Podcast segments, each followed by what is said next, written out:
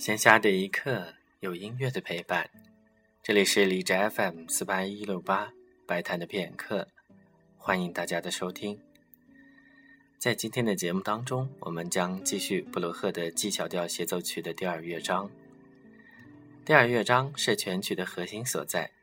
记得我最早听这部协奏曲，就是由米尔斯坦拉的这个慢板乐章。慢板乐章部分旋律显得特别优美。有一种纯净而带着冥想色彩的特质。